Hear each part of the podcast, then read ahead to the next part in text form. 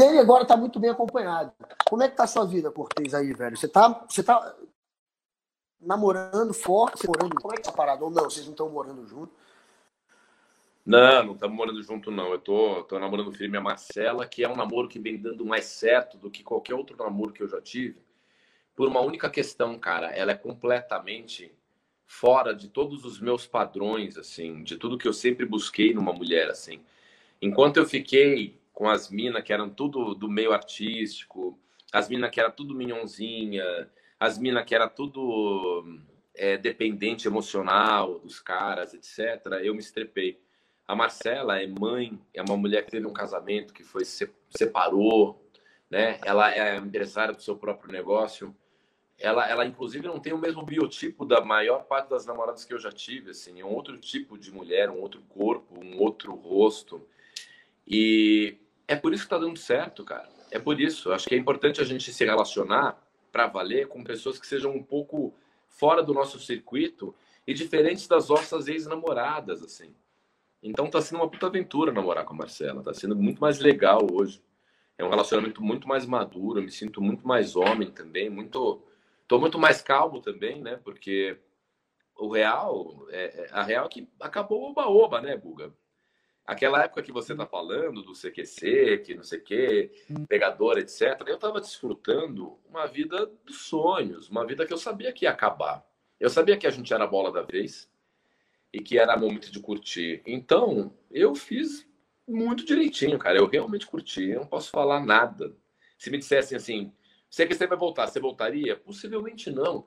Porque eu nem tenho mais o que fazer num projeto como o CQC. O CQC foi legal porque eu trabalhei em tudo que tinha no CQC, até apresentador eu fui, eu cobri futebol, eu cobri política, eu cobri celebridade, é, eu ajudei em pauta, eu tive ideia louca, eu viajei o mundo, eu viajei o Brasil, é, eu fiz matéria que não foi ao ar, falei com celebridade, falei com astros de Hollywood, o caralho. E na paralela, eu tava nas festas e bebia e fiquei com as minas que eu queria ter ficado.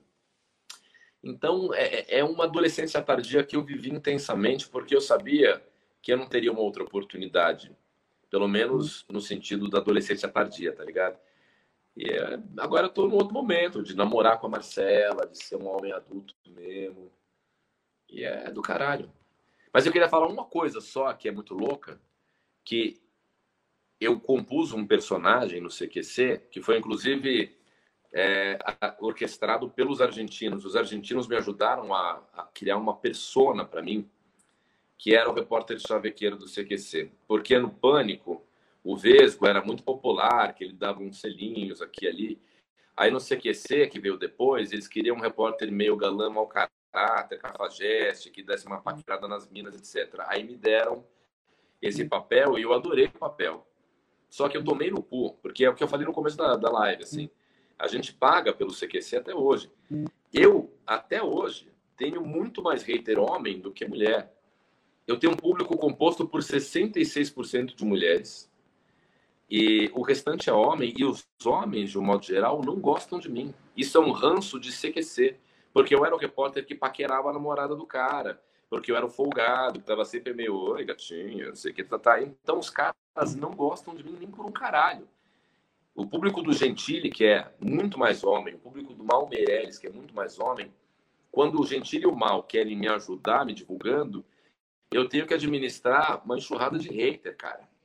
É foda. É foda.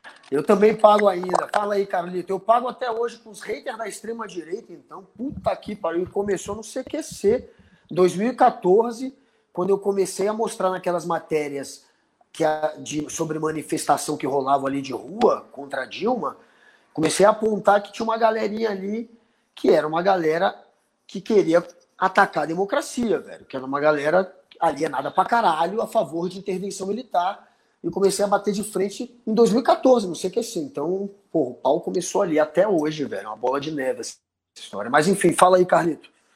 Inclusive, agora não sei se o Rafa está sabendo, o Felipe G. Martins, né, aquele da ajeitadinha no terno, que eu não vou repetir os gestos dele aqui, ele também está compartilhando imagens do Guga, dizendo que o Guga é supremacista branco, que o Guga foi fazer, foi explicar lá no, no canal dele gesticulando assim, e eles pegaram o frame, pararam nesse momento que o Guga está fazendo isso, e está compartilhando aí, ó, se o meu ato foi um ato de supremacista, o Guga também é um supremacista, por isso e por aquilo. Inclusive, Guga, eu acabei de ver aqui, ó, que ele pode ser indiciado aqui por crime de racismo. A polícia legislativa não engoliu o caô dele lá, não.